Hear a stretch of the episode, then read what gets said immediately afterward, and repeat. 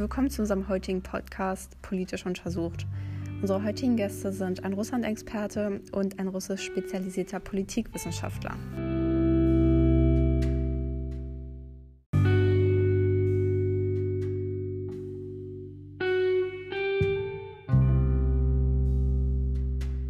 Ja, guten Tag auch von meiner Seite aus. Ich bin Gustav Drasotschow.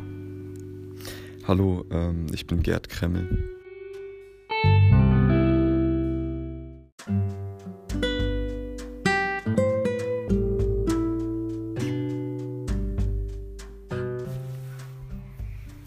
Ähm, ja, schön, dass äh, ihr beiden hier seid. Wir wollen heute das russische Regierungssystem untersuchen und ob Russland eine autoritäre Diktatur ist. Ähm, als Einstieg möchte ich einmal fragen, wie denn überhaupt das politische System in Russland funktioniert und welche Rolle denn dabei die Legislative spielt. Mhm. Okay, ja. Ähm, die russischen Bürger mit einem Alter von 18 Jahren haben die Möglichkeit zu wählen. Es gibt einmal die Präsidentschaftswahlen und die des Parlaments oder halt der Parteien. Bei den Wahlen des Präsidenten ist es inzwischen eher keine Überraschung, wer gewinnt. Das sieht man auch ganz klar an den vergangenen Wahlen, nämlich Wladimir Putin. Ähm, ob da jetzt Manipulation und so weiter mitspielt, ist eine andere Kontroverse. Damit einhergeht aber auch die Wahl des Parlaments, in der die Partei Putins auch die höchste Anzahl der Wählerschaft hat. Noch als kurzen Side-Fact, der Präsident sowie das Parlament werden alle sechs Jahre gewählt. Jetzt kommen wir zu der Legislative.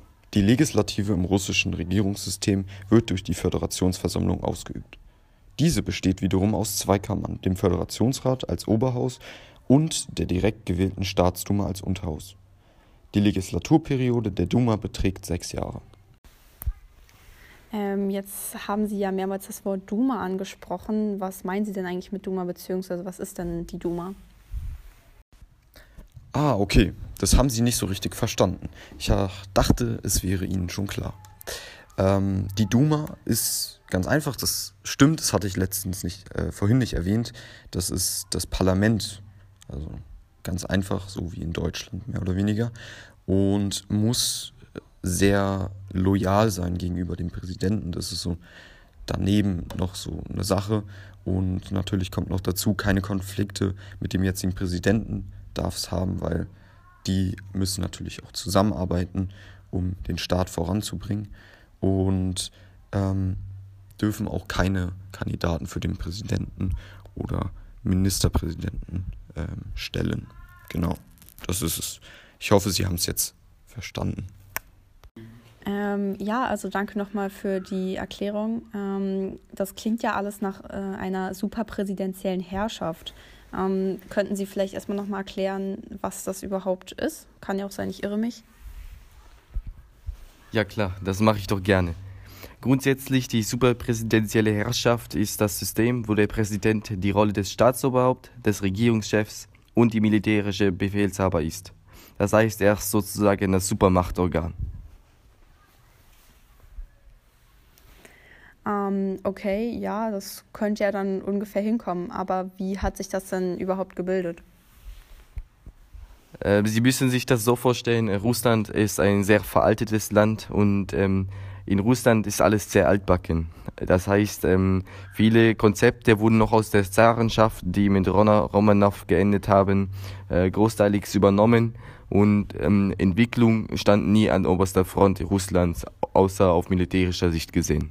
Ähm, okay, vielen lieben Dank für den äh, Einblick und für die aufschlussreiche Erklärung. Ähm, naja, zum Glück können ja die Russen heutzutage wählen. Ähm, wie können die denn überhaupt wählen und ähm, kommt nach der Wahl bzw. während der Wahl überhaupt was dabei raus? Das ist eine sehr gute Frage. Ähm, ich hatte es auch schon mal kurz angerissen, aber ich erkläre es gerne. Und zwar, es gibt 450 Sitze im Parlament, die halt gewählt werden von den Bürgern. 225 davon werden durch oder über eine Parteiliste gewählt und 225 halt über Direktmandate. Ähm, und dann wird halt geschaut, wie viel äh, Prozente die jeweilige Partei hat. Also es gibt auch mehrere Parteien natürlich. Ähm, in einem Fall war es so mal, dass 54 Prozent der Stimmen dem äh, der Partei Putins, also der Partei Putin ist, bekommen hat. Ähm, Partei Einiges Russland heißt diese. Und die haben dann dementsprechend auch 140 Abgeordnete in die äh, Listenplätze halt in, in dieses Parlament einziehen lassen. Dann gibt es noch weitere Parteien, ähm, wie zum Beispiel die Kommunistische Partei, die Nationalpopulistische äh, Partei Russlands und so weiter und so fort. Ähm, okay, das klingt ja nicht sehr positiv für die Bevölkerung. Ähm, was sind denn die Folgen von den Wahlen, beziehungsweise werden denn die Wahlen irgendwie manipuliert? Also wirklich gut klingt das ja nicht alles. Ähm, ja, tatsächlich. Es gibt sehr, in der Vergangenheit wurden sehr viele Tricks versucht und auch sehr viele Sachen umgesetzt und Vermutungen aufgestellt, ähm, dass Putin die Wahlen manipulieren hat lassen. Tatsächlich ist es so, dass die Wahlen versucht werden zu manipulieren. Und das gelingt auch.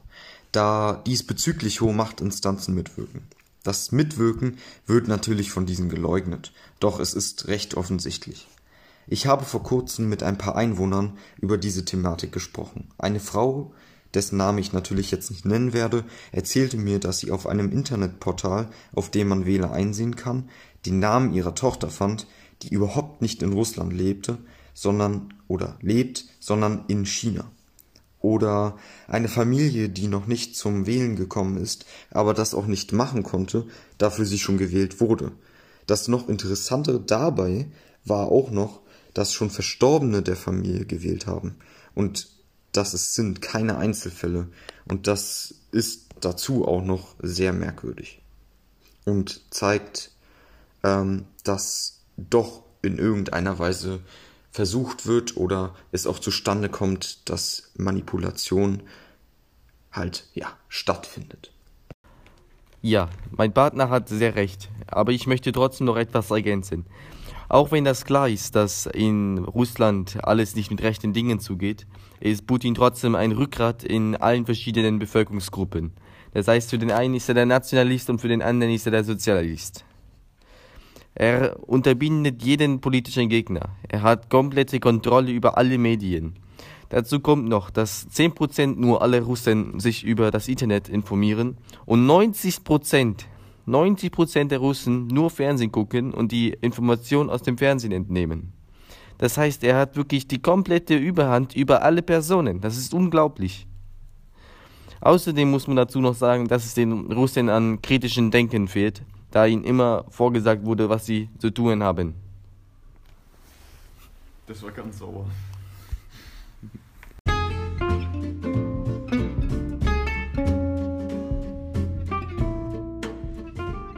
Das war wieder eine Folge politisch untersucht. Wenn ihr weiterhin gerne up to date bei politischen Themen sein könnt, dann abonniert doch gerne unseren Podcast. Außerdem folgt uns auf Instagram sowie Spotify. Und oder guckt euch auf YouTube Videos in Zusammenarbeit mit Mr. Wissen Togawan.